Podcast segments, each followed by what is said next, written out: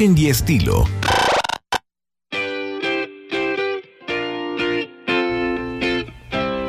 ¿Cómo están? ¿Qué le pareció? Nuestro eje musical de hoy es con Ed Maverick y amigos. ¿Sale? Así que vamos conociendo a Ed Maverick. Esto se llamó Acurrucar, una de sus canciones famosas. Y ya hasta me contaron aquí, Cristian Rodríguez, ya me dijo que Fuentes de Ortiz, que es otra de las canciones muy conocidas de Ed Maverick, la grabaron ya hasta en banda. Oiga, ¿la ponemos? ¿Hacemos un comparativo? Al ratito que le toque a su turno a Fuentes de Ortiz. ¿Sí?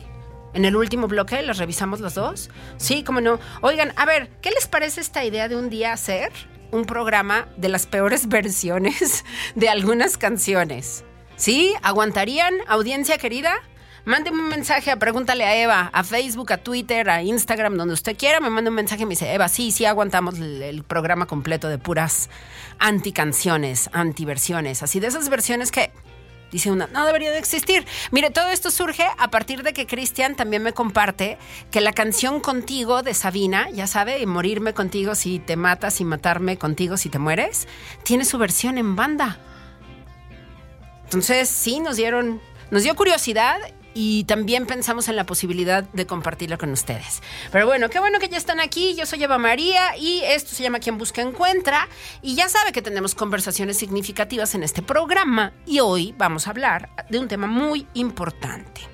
Imagínese usted la cantidad de ropa ¿sí? que circula en el mundo a partir de nuestras propias decisiones de consumo.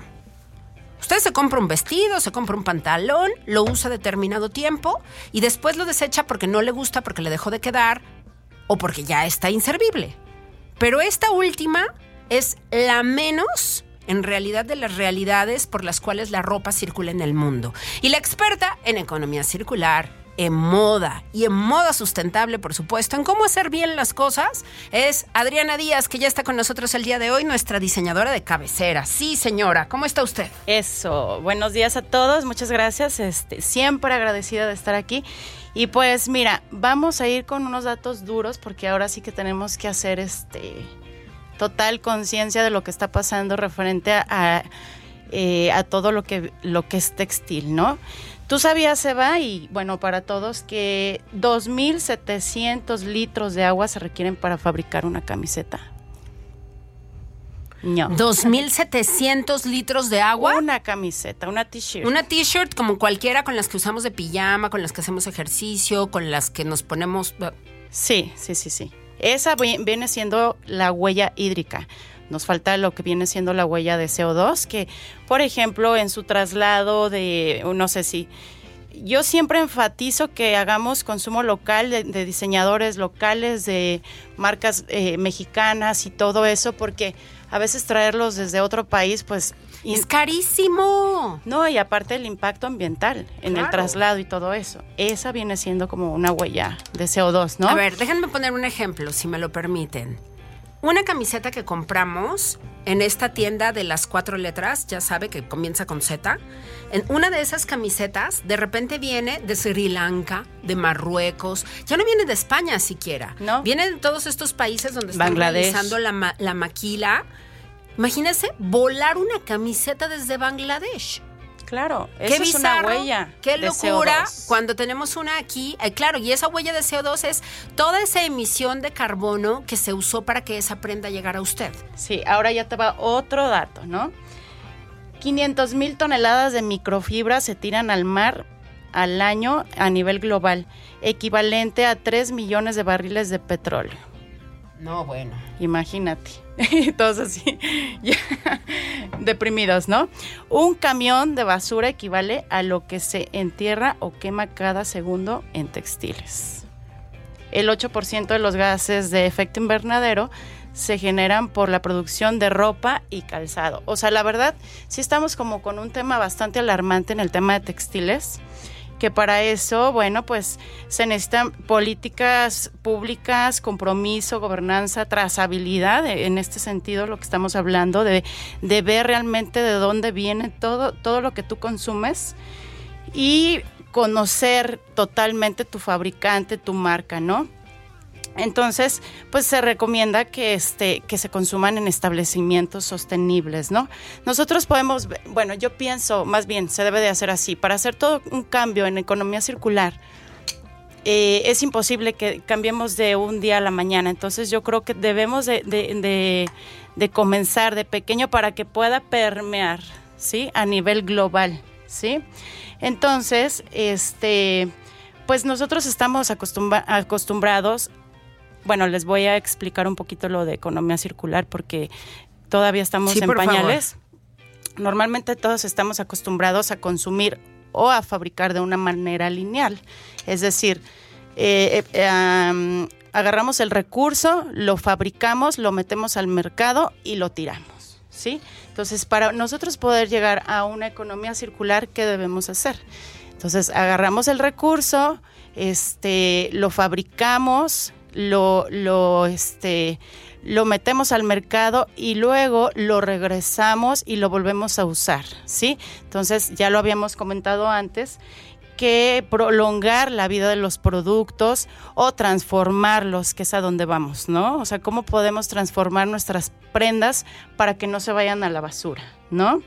Entonces, debemos ahora sí que reducir bueno, primeramente debemos repensar, ¿no? O sea, ser muy conscientes qué vamos a comprar. Por eso siempre enfatizamos de, decir, ¿sabes qué? Voy a comprar cosas que realmente voy a usar en una, eh, que tengan una vida larga, ¿no? O sea, para esto hemos hablado de consumir prendas que sean clásicas, este, y poder, y de muy buena calidad. ¿Qué opinas? Pues es que es muy importante que ya aprendamos a repensar nuestro consumo. Exacto, Ayer leía justamente una entrevista con un hombre que se dedica a realizar sintéticos y que está tremendamente preocupado porque nos estamos además gastando los sintéticos en tonterías. Sí, los, re- los recursos no renovables. Porque Exacto. tenemos recursos eh, no renovables, renovables y recursos este, infinitos, ¿no? Así es, y el petróleo no es un recurso infinito. No. Y hay cosas muy específicas, sobre todo las que se tienen que hacer a través de moldes, ¿sí? que son muy precisas, que necesitan ser de petróleo sí o sí en el mundo porque no hay otra opción para sustituirlas. Sí. Y el petróleo un día se va a acabar. Entonces vamos a dejar a las generaciones. El otro día un conocido mío justamente decía, a ver, no es lo mismo cuando te quedan tres papel, tres cuadritos de papel del baño que cuando tienes el rollo completo. Es lo mismo con el petróleo. Tenemos el rollo completo, creemos que tenemos el rollo completo y nos lo estamos gastando en tonterías. Cuando tendríamos que cuidarlo minuciosamente para las cosas más importantes, ¿no? Prótesis dentales, prótesis óseas, para salvar Claro. vidas vidas, para ayudar a personas que están perdiendo la movilidad, etcétera. Y nos lo estamos gastando en bolsas de plástico todavía, porque sí, todavía ocurre. Nos lo estamos gastando, imagínate, en canetas, en, en la, en la, eh, en el tubito de las plumas. Claro. Cuando ya tenemos cornstalk, o sea, la- esta fibra de maíz, cuando ya tenemos muchísimas otras posibilidades para hacer las cosas con recursos renovables. Y no estamos gastando el, el- el petróleo, insisto, en pavadas. Sí, bueno, empezamos con repensar. Hay que repensar qué vamos a comprar. Y lo vamos a, también a reducir. Es decir, vamos a pensar exactamente, vamos a pensar muy bien qué, qué necesitamos, ¿sí? O sea, reso- reducir. Quiere decir no comprar a lo loco, ¿sí? Y no comprar nuevo siempre. Exacto. Porque además, no, eso es consumo directo, ¿sí? Y no, no le estamos pegando de ninguna de las maneras a los comerciantes. Más bien lo que creo es que tenemos que también seguir comercializando y profesionalizar la comercialización de lo no nuevo. Claro. Bueno, Pero en buenas condiciones. Reducimos y luego vamos al reciclaje. También ustedes deben de, vamos a ser conscientes de que compran. Y hay prendas que ustedes, ¿sabes qué? Esto, eh, no sé, unos pantalones, ¿no? Los voy, ¿sabes cuántos, cuántos litros de, de agua se gastan en un pantalón de mezclilla? 514. No, 9500. En un, pantalón, de mezclilla. Por eso yo traje hoy datos duros, la verdad, de estadísticas y decir, ¿sabes qué? No, no, no puede ser. O sea, la huella hídrica, lo que viene siendo en, en, esta, en estas fibras, la huella hídrica es el gasto de agua, ¿sí? Y luego está la huella de CO2, es muy diferente una a otra. Esto quiere decir que, por ejemplo, en fibras sintéticas hay más gasto de CO2 y en fibras naturales, como el algodón, hay más huella hídrica, ¿sí? Digamos de alguna manera que no, Son se, dos no se compensa ninguna de las dos, Ajá. ¿sí? O sea, las dos son este, Altas. altas y contaminantes y ahora sí que, imagínate, gastarse toda, toda esa agua en, en unos pantalones, ¿no? Entonces, bueno, vamos a lo del reciclaje y también re- reconstruir nuestras prendas. Es decir, ¿sabes qué? Yo tengo un pantalón de mezclilla, lo voy a convertir en una bolsa, ¿no? Hay muchas cosas que pueden pasar así. Este, no sé, una t-shirt, ¿sabes qué? Le voy a hacer esto, le, le voy a poner una aplicación para seguirla usando. Eh, y renovar y renovar. Es más, hasta puedes hacer intercambio con tus amigas de ropa. Claro, es que buena idea. ¿Sí? Yo quiero hacer intercambio contigo. Sí, no estaría mal, ¿eh? Sí, te vuelves loca. Ay. Sí, fíjate que yo tengo ropa desde que inicié, la verdad es, yo no la tiro, no, y bueno, ahí sigue intacta y de buenas condiciones y todo. Podría ser buena idea. Sí, po- podemos hacer esto, el intercambio, este, o hacer unas pequeñas comunidades para decir, sabes que a ver, tú qué tienes y yo qué tengo y empieza a hacer el trueque, ¿no?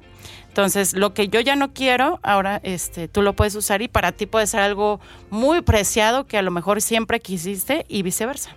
Claro, claro. Hay que empezar por ahí. Ya hay varios grupos en la red, particularmente en Facebook, ¿no? En San Luis Sí, Potosí está también. Swap, SLP, está uno que se llama La Señora de Lomas. Sí, ah, También, que donde van allí publicando, que, que el sentido original de esos grupos es publicar prendas que ya no estás usando y que tienen, pueden tener una segunda vida sin Ahora, problema. Las personas que se dedican a vender ropa de segunda mano, pues tienen deben de tener esa conciencia de que la ropa se debe de entregar totalmente limpia, con el cuidado, o sea, todo eso y poder así este legitimizar ese, ese mercado, ¿no? Porque realmente es lo que viene. Entonces, darle esa, esa parte mercadológica y darle su valor, porque realmente tiene un valor, ¿sí? Porque ahorita tenemos montañas y montañas y montañas de ropa en los mares. De hecho, creo que ya se está haciendo el sexto continente de basura en el mundo. O sea, realmente sí estamos eh, en problemas. ¿Sí? Sí, sí. Pues sigamos hablando de estos temas, de cómo podemos hacerlo mejor, de cómo podemos consumir de manera más inteligente y sobre todo cómo podemos bajar esta huella de carbono y esta huella hídrica en la que muchas veces ni siquiera pensamos. Sí, no, y también es responsabilidad del fabricante el comenzar a hacer el ecodiseño, ¿sí? O sea, nosotros tenemos que ofrecerle ya al consumidor esa, esa, esa opción, que bueno, ya no va a ser opción. De hecho, ya se acaba de aprobar la, la ley de economía circular en la Ciudad de México, que bueno, de ahí ya se va, ahora sí que es punta de lanza para que México pueda tener ese tipo de economía, que me parece fantástico, porque sin de no ser así, o sea, vamos a tener problemas hasta de inversión en nuestro país, ¿sabes? Claro, y qué mejor que empezar además por la moda, como lo has hecho tú, querida. Muchísimas gracias por venir. Este es el primer capítulo sobre esta conversación. Sí, este es el primer capítulo sobre esta conversación. Qué bueno que estuviste acá el día de hoy dejándonos tus redes. Y ahorita voy a mostrar mi vestido tan bello de hoy. Y su saco de hoy, ven nada más. Tremendo. Claro que sí. bellísimo, bellísimo, Sí, sí, ¿no? sí. Por supuesto, diseño de ella misma, de Adriana Díaz. Yo ahorita les muestro en las redes también mi vestido que está padrísimo, lleno de borboletas, de mariposas. Sí, claro. No, y aparte ya voy a lanzar la línea, que es el, el 29 de marzo ya. Lanzamiento. El 29 de marzo. lanzamiento, este, ya tenemos, vamos a tener la tienda activada con la, bueno, está activada, pero con la nueva colección. Entonces le de- les dejo la página que es la tienda online, que es www.adrianadiazmx.com, este, Facebook, Adriana Díaz Moda, e Instagram, Adriana Díaz Design. Y muchas gracias. Y hay que ser muy conscientes de lo que consumimos, desde dónde viene y qué valor le vamos a dar y cómo lo vamos, cómo vamos a prolongar nuestras vidas, la vida de nuestro producto. Bien, bien. Gracias, querida Adriana. Gracias por estar aquí. Nosotros vamos a una pruebita musical. Vamos a tener un poco de música, ¿verdad? Como un reloj, la franela. Porque hoy tenemos a Ed Maverick y sus amigos. Ya regresamos. Esto es Quien Busca Encuentra.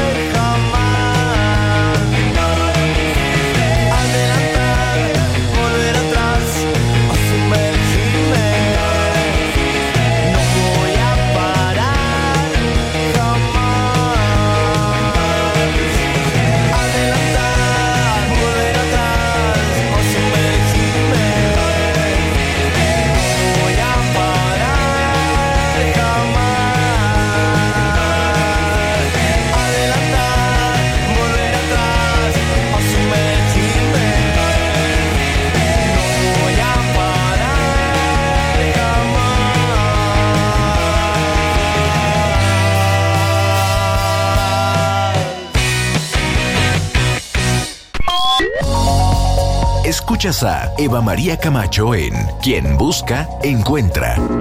Regresamos.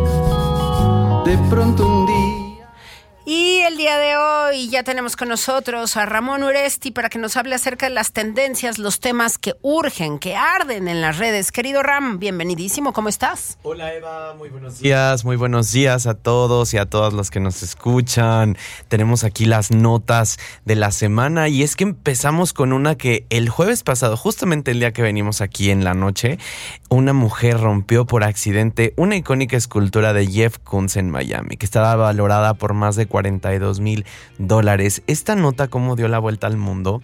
Pues es que, a ver, cada que vamos a un museo, que vamos a una exposición, todos estos letreros que dicen no tocar, no acercarse, no están por algo nada más ahí porque sí, son porque las obras cuestan. No es casualidad. No es oigan. casualidad, no creo que a alguien se le ocurrió. Más bien es porque estas obras cuestan y eh, tienen un valor y un significado más allá de lo monetario, más allá de lo que esté hecho, la, la escultura o la pintura. Y sobre todo en el arte moderno, pues podemos encontrar a veces cosas que, que decimos, ay, ¿quién compraría esto? O sea, esto yo lo puedo hacer, ¿no? Es la típica frase que mucha gente dice, ¿no? Y no, te das cuenta que no, que es esta obra de arte, em, ya sea en escultura, ya sea en una pintura pues siempre tiene un trasfondo y tiene una historia que no cualquiera. Eh, entonces, bueno, pues aquí tenemos al famoso estadounidense artista pop Jeff Koons, el cual pues pinta eh, y también hace estos, bueno, más bien no estoy seguro si pinta, pero hace estas esculturas de estos dog balloons, estos perros globo, que son como los, los globitos que, sí que se hacen. Están bien padres, ¿no? Sí, sí este, están, están muy, muy cool. Y bueno, pues se rompió en pequeños pedazos, ya que una mujer, según dicen los testigos, pues lo tocó con un dedo y entonces el, Jeff Koons pues cayó al piso.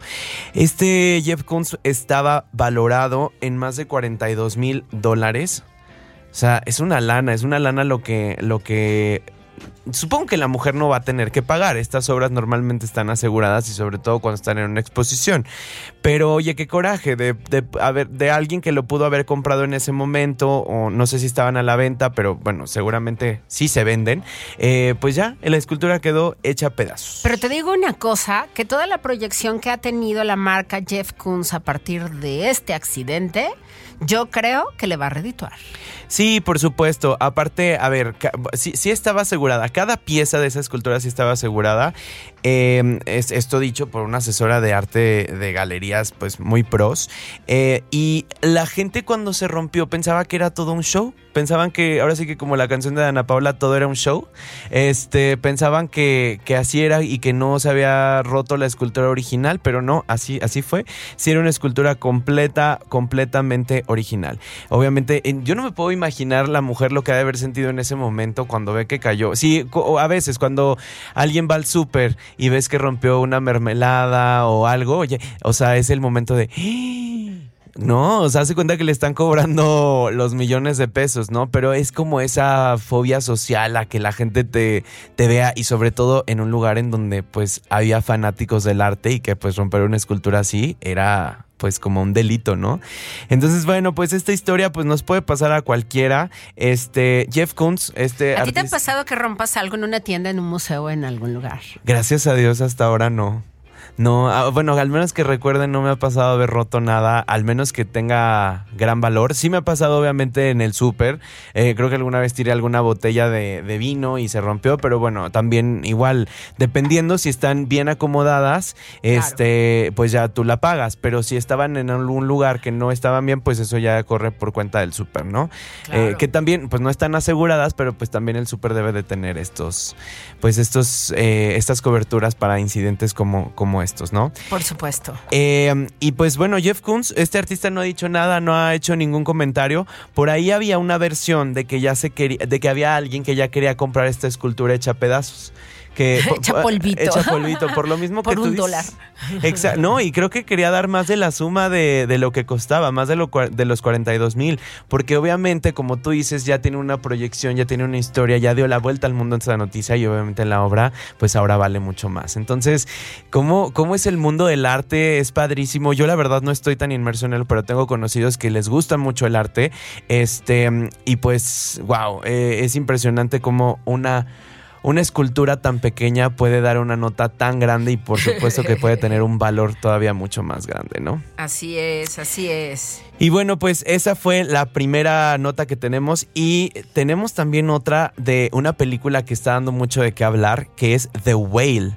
La ballena, esta película que seguramente usted ha visto anunciada en la televisión, en YouTube, en los cines, es una de las películas más comentadas en los últimos meses y es con este actor estadounidense Brendan Fraser, el cual interpreta en su papel protagónico a un profesor que padece una obesidad mórbida, o sea, pesa más de 200, bueno, más bien, según la historia, pesa 272 kilos. Eh, quien trata de retomar el contacto con su hija en la película, que es una adolescente que está interpretada por esta actriz, no recuerdo su nombre, pero es la actriz que sale en Stranger Things de Max, esta pelirroja que es fascinante. Eh, y de hecho, el papel que tiene en esta película tiene como un poquito de Max al principio de, la, de, Stranger Things. Eh, me parece que su nombre era esta eh, Ka- eh, Ka- Ka- Kaidi, Kaidi, Sa- Sadie Sink, exactamente. Eh, gracias. Y, y pues bueno, aquí es donde sale esta, esta película está dirigida por Darren, Darren, Darren Aronofsky. Aronofsky. Aronofsky, ajá, un director que pues es conocido por una película que es maravillosa que es Requiem por un Así sueño. es. El Cisne Negro, eh, El Orden del Caos, entre muchas otras, ¿no? Y Un excelente cineasta, Aronofsky. eh, eh, increíble y, y muy diferente a otros, ¿no? Yo, yo ya fui a ver la película y realmente son dos horas y piquito que te la pasas viendo solo un escenario, es decir, solamente es un, un área que es la- el departamento de, de, pues de este Charlie, que es el, el nombre de la- de- del personaje principal. Ahora, una parte también tiene que ver porque esta obra era una obra de teatro. O sea, esta, esta película en realidad era una obra de teatro. Entonces, pues también el hecho de utilizar un escenario o, pocos escenarios, pues es, es muy típico de, de estas adaptaciones. Y eh, ya estaba, estaba considerada para los premios BAFTA. Al parecer no ganaron. eh, pero ahorita tiene nominaciones, tres nominaciones para los Óscares. Lo cual, eh, pues está reñido. Hay muchas películas que están nominadas en los Oscars que todavía nos queda por ver si, si van a tener algunas otras premiaciones en los. Van a tener algunos otros premios en las premiaciones que vienen. Eh, pero bueno, más allá de los galardones y todo esto, la transformación a la que se sometió este actor fue impresionante. Tres horas para ponerle toda la Exacto. prótesis, una hora para quitársela. Y, y- y si tenía que ir al baño, tenía que avisar 45 minutos antes. O sea, a mí me dan ganas de ir al baño y yo ya estoy 5 minutos antes en el baño. O sea, como imagínense 45 minutos antes de decidir si vas a querer ir al baño o no para que le quitaran esto, ¿no?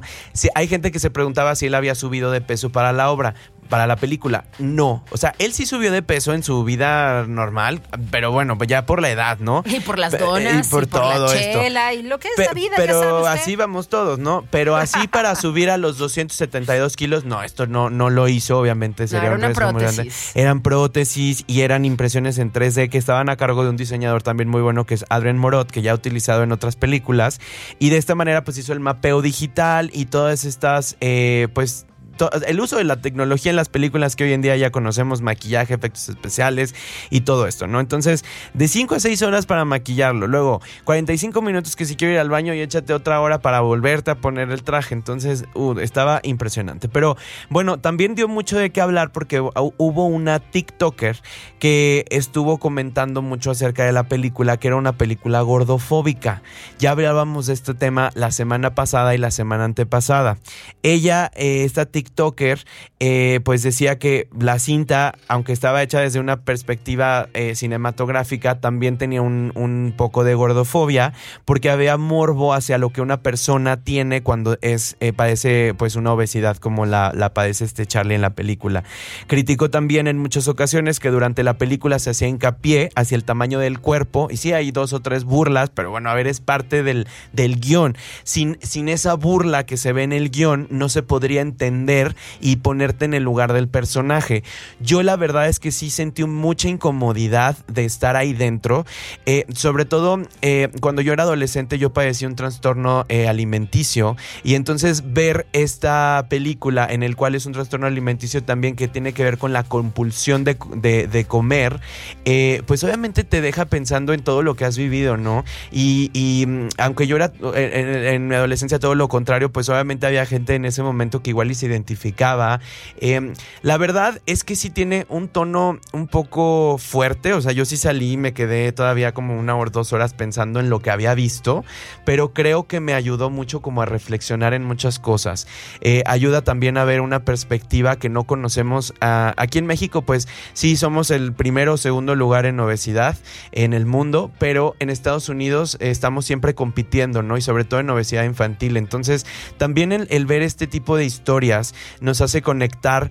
eh, en cómo podemos, eh, cómo podemos hacer pequeños cambios en nuestra vida, cómo realmente también a veces el aspecto físico no es lo importante. Eh, tiene de todo. A mí se me hizo una obra maravillosa. Entonces yo no coincido con esta TikToker. Yo creo que aunque haya gordofobia según lo que ella dice. Este, desde mi punto de vista, a veces estos toques son necesarios para poder entender. Es como si vemos una serie, una película que habla de temas LGBT y hay bullying hacia, hacia si eres gay, lesbiana, lo que sea, Es el transexual, retrato. pues es el retrato de la sociedad, es lo que está buscando la película. Entonces, pues bueno, o sea, no podemos siempre hablar de temas maravillosos sin tocar eh, la, parte, la parte cruda, la parte ruda.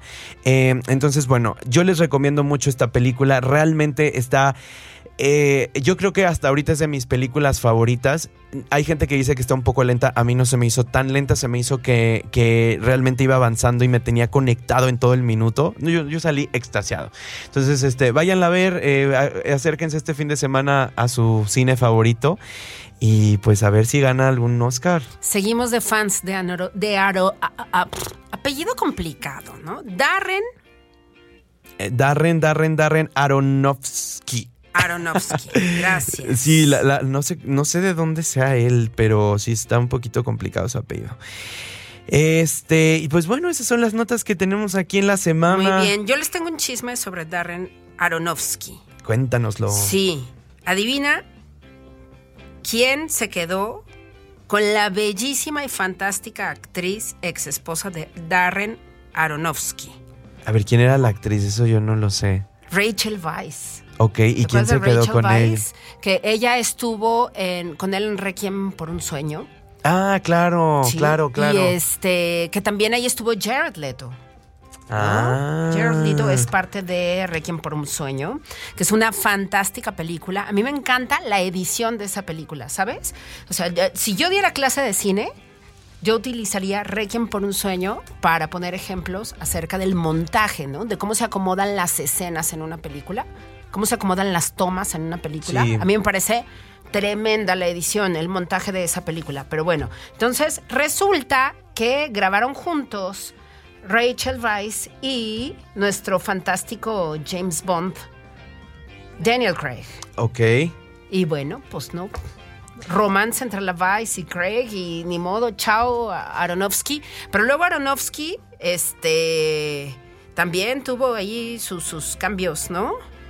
Oye, esta actriz tiene como un look parecido mm, como a esta, la de Hunger Games, ¿cómo se llama? Em, Jennifer Lawrence. Nada más que como que tiene la cara más perfilada, pero bueno, a mí me da un... Pues de hecho, lo que, a ver, si no estoy equivocada, ¿sí? Después, Darren Aronofsky eh, anda un rato con Jennifer Lawrence. Ok, ok. Sí, o hay sea, sí chismes ese- entre directores, actrices, actri- actrices, directoras, ya sabe que, que esas cosas a veces las comentamos, ¿no? Pero sí, sí, sí. Oigan, ¿quieren chisme de la farándula mexicana? ver, sas, chan, chan, chan, chan, sas, chan, que aquí me está mandando el Sí, chisme. Jennifer Lawrence anduvieron, Da- Darren Aronofsky, y ahora anda con Suki Waterhouse, que es la ex de Alfie. ¿Cómo se llama Alfie? Este fantástico actor que hizo Alfie. Vamos a buscarle por aquí. Mientras tanto, ahorita les voy a contar ese chisme que me acaban de mandar. Sí, Jude Law. Chuslo, Ahí claro. sí, todo, todo termina en comunidad hollywoodense en esas historias. Como, como en toda la farándula, ¿no? Así es, así es. Entonces, la ex de Darren Aronofsky está con eh, Daniel Craig, James Bond, pero Darren Aronofsky después se casó, no, anduvo con Jennifer Lawrence y luego con Suki Waterhouse, la ex de Jude Law. Así. En no, resumen. hombre, es toda aquí un- una historia. En resumen, para hacer enredada. una divina quién, ¿no? Una memoria, algo, un dominó, Oye, algo a- a- tendríamos que inventarnos con toda esa información De, inútil. de ratito ya hay fans que, como este japonés que no dejaba entrar a Clara Chía Piqué a un restaurante Así que porque, porque era fan de Shakira. Entonces, obviamente, su lealtad va primero. Pues yo también lo haría. Claro. Oigan, y chismesazo que nos manda aquí Ivette Hernández, que por cierto nos escucha siempre. Eh, gracias, Saludos, Ivette. Saludos Ivette. hasta allá. Eh, nos, que, ¿Qué creen? Farandulera mexicana. eh, Eric Rubín, que quien es eh, parte de Timbiriche y también parte del 90s Pop Tour, y pues a, a fin de cuentas está. Ya confirmó su divorcio con la presentadora, conductora Andrea Legarreta, eh, después Se de tardaron 22 años. cinco meses en... Cinco meses. Oye, pero qué, heavy porque saben que ella es una presentadora que vemos diario, o sea que bueno, desde que yo estoy chiquito pues diario la vemos en la televisión, no hay día que no la veamos. Y Eric Rubin pues al final pues es un cantante que aunque sea en cualquier boda escuchamos con la canción de Princesa, Princesa Tibetana, Tibetana. ¿no? Entonces el, el conocer cómo estas historias luego acaban, eso es donde nos deja pensando que dó- dónde quedó el amor, ¿no? O sea, Ah. 22 años, sus niñas son magníficas, hacen teatro musical, hacen eh, novelas, películas, eh, pues ahora sí Todo, que... Mía y Nina son súper talentosas, ¿no? talentosísimas, igual que ellos dos, entonces qué, qué pena que, que pues ¿Qué se nos acabó. dejan al resto de la gente? Oye, sí, pero bueno, al parecer, o sea, quedaron en buenos términos, están bien. Eh, al- lo que dijo Andrea Legarreta es que ella eh, quiere hacerlo desde el amor. Y creo que sí se, se me hizo muy un mensaje muy bonito para toda la gente que ahorita, si usted está pasando por un momento con su pareja eh, donde no se sienten a gusto, donde quieren tomar una decisión pues diferente a la que la mayoría de las personas toman, eh, una recomendación que ella dijo y la cual conecté mucho es que lo hagan desde el amor. Todo lo que se hace desde el amor siempre triunfa. Entonces, ay, aquí ya con la canción así bien romántica, este... Pues sí, Eh, sí, claro. Entonces, bueno, pues ese es el mensaje que nos deja. Siempre tenemos que sacarle un mensaje positivo a la sociedad de la parte de la farándula y pues yo creo que ese es el mensaje. Todo lo que haga, hágalo con amor. Así es, si se junta, hágalo con amor, si se divorcia, hágalo con amor, porque, bueno, pues también hay mucho que agradecer a las personas que las que uno les dice adiós.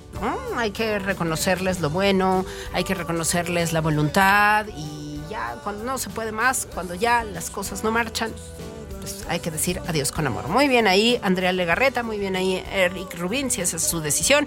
Nosotros los apoyamos porque somos una gran familia. Eso sí, no, no nos sigan pasando nuestra pensión, oigan, ¿eh? No, no se olviden de esa parte.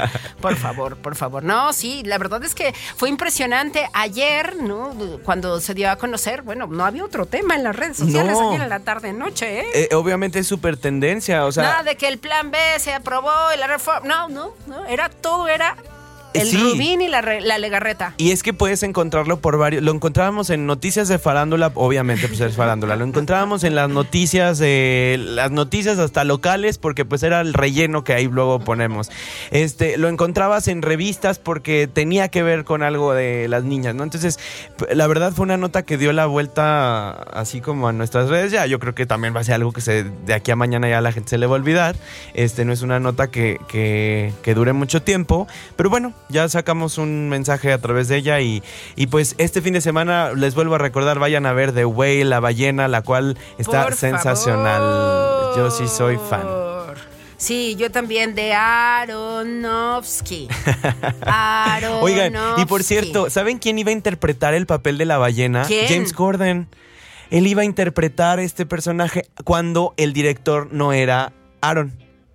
Ajá, o sea, antes, eh, fíjense, cuando sale, esta obra sale en el 2012 Sí. en la obra de teatro. Desde ese entonces, cuando la ve el primer director que la quería sacar, este, él dice, yo quiero comprar los derechos y quiero hacer una película. Fíjense, tardaron más de 10 años, o sea, casi 11 años en sacar la película y a lo largo de esos 11 años hubo mucho cambio de directores, de actores, etcétera, ¿no? Y pues uno de esos propuestos era James Corden. Creo que por muchas cosas no quedó, creo que desde la edad, la experiencia, la parte actoral, este, yo lo he visto, pero en, en la cuestión de actor, pero no se me hace alguien espectacular como para darle vida a, a, un, a un personaje como es Charlie en, en esta película. Pero bueno, pues en gustos se rompe géneros. Yo creo que se va a llevar el Oscar. Yo también creo, como mejor actor al menos yo creo que sí, o, o como, no, no sé a cuáles está nominada, pero seguramente a caracterización. Está como mejor actor, sí. Peina no, bueno, más bien, maquillaje y caracterización también está nominada. Ajá, entonces yo, yo creo que al menos, bueno, es que híjole, hay también muchas otras muy buenas, pero sí es de mis favoritas, sí es de mis favoritas para ganar Oscar a mejor actor y mejor caracterización. Yo sí creo que se la va a llevar. Son esas caracterizaciones típicas que le encantan a la academia. Sí. Ahí sí que. ¿Quién apuesta conmigo? ¿Quién cree que no se la lleva? Dijo. ¿Quién cree? Mándenos mensaje. Mándenos un mensaje. Yo apuesto con mucho gusto. Yo digo que sí se la lleva. Yo digo que sí. Querido Ram, gracias. ¿Dónde te encontramos en las redes, por favor? Gracias, Eva. Ramón Urmad en las redes sociales. Vamos a hacer debates ahí, vamos a hacer controversia. Eso es a lo que vengo a las redes sociales. Así que búsqueme y sígame por ahí. Muy bien, muy bien. Y tenemos algo que dedicarte con mucho gusto. Nomás que aquí estaba... Ay, ay, ay.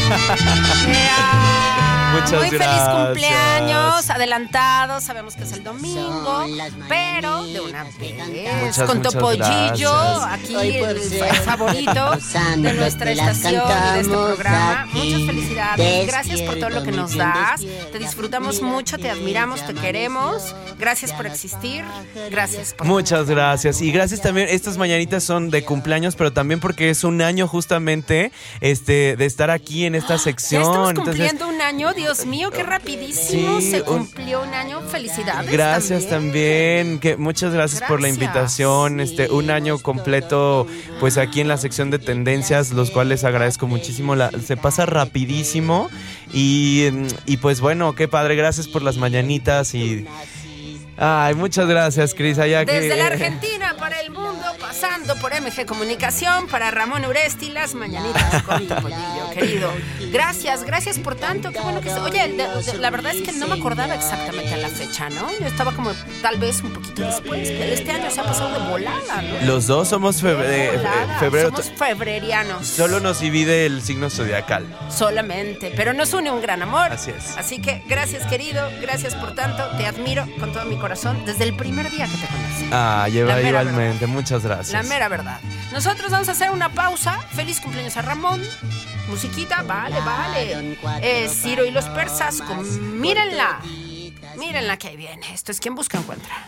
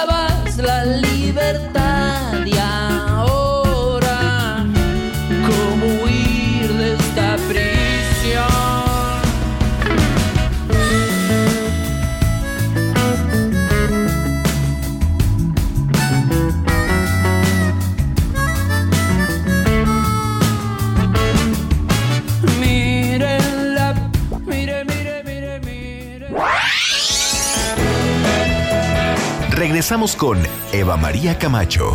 No te vayas, esto es Más FM, la música de tu vida.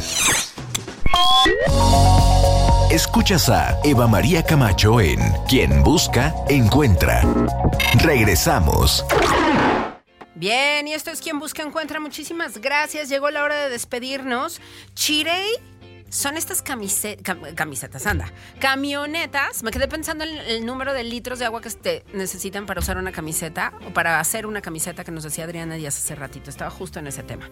Pero bueno, a ver, Chirey son estas camionetas sensacionales en la ciudad. Seguramente a usted ya le pasó que vio algunas camionetas en la ciudad y no sabía de qué marca eran y que dijo, están padrísimas. ¿no? Esas camionetas que le han estado llamando la atención a usted son de Chirey y están disponibles, así, disponibles, en carretera 57, en el punto de Dalton, en la zona Dalton, aquí en San Luis Potosí, de esta vía de la carretera 57 que está al lado del supermercado de las tres letras. Entonces, vaya a Chirey a pedir una prueba de manejo. No sabe qué belleza de camionetas y además grandes planes de financiamiento para que usted se la pueda llevar prácticamente de inmediato y la disfrute, que se vaya a viajar, que se vaya a disfrutar. Divinas. Gracias, Dalton Chirey, en la zona Dalton de la carretera 57. Visíteles, haga su plan este fin de semana, échese una vuelta. Se sube en la roja, en la blanca, en la azul medianoche.